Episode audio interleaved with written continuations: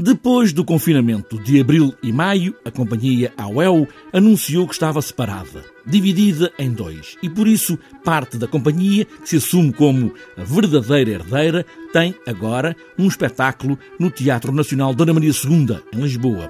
F é o nome do espetáculo que conta como tudo se passou, quando o que queriam fazer era um espetáculo com o título Leão Marinho, talvez de Beckett. Agora, aqui, duas vozes dessa companhia que resta, dois atores, Sérgio Coragem e Filipe Paz Velez. Ora bem, este é um espetáculo que pressupõe a defesa da autoria, é um espetáculo que fala sobre autenticidade, sobre o que é que é fraude eh, no âmbito cultural e também, de certa forma, no âmbito geral, um bocadinho.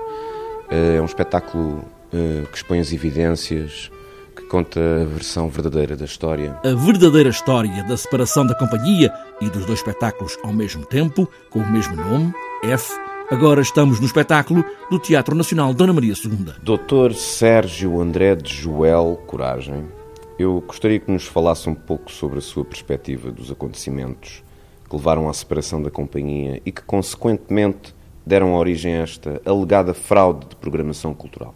Ou seja, na sua visão, quais foram as divergências que provocaram esta ruptura? Pergunto isto porque a sua colega a doutora Beatriz dos Santos Brás fala em discordâncias no plano ético. É da mesma opinião?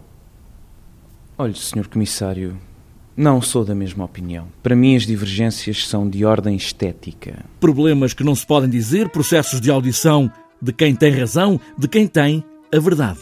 Há um espetáculo que está a acontecer ao mesmo tempo que este, que tem o mesmo título, mas que sobre, sobre esse espetáculo não, não tenho nada a falar. Sobre o nosso espetáculo aqui no Dona Maria II, como o Filipe acabou de dizer, é um texto que tem a pretensão de defender a nossa identidade, a identidade do grupo, do coletivo teatro, a UEL. Eu gostaria de deixar registado o seguinte: alguns há que, dos maiores aos mais pequenos, ao serem presos, opõem resistência com as garras, as patas, os cornos e o bico, demonstrando assim claramente o quanto prezam a liberdade. Até onde a cisão de uma ideia pode gerar duas ideias, como a separação das células.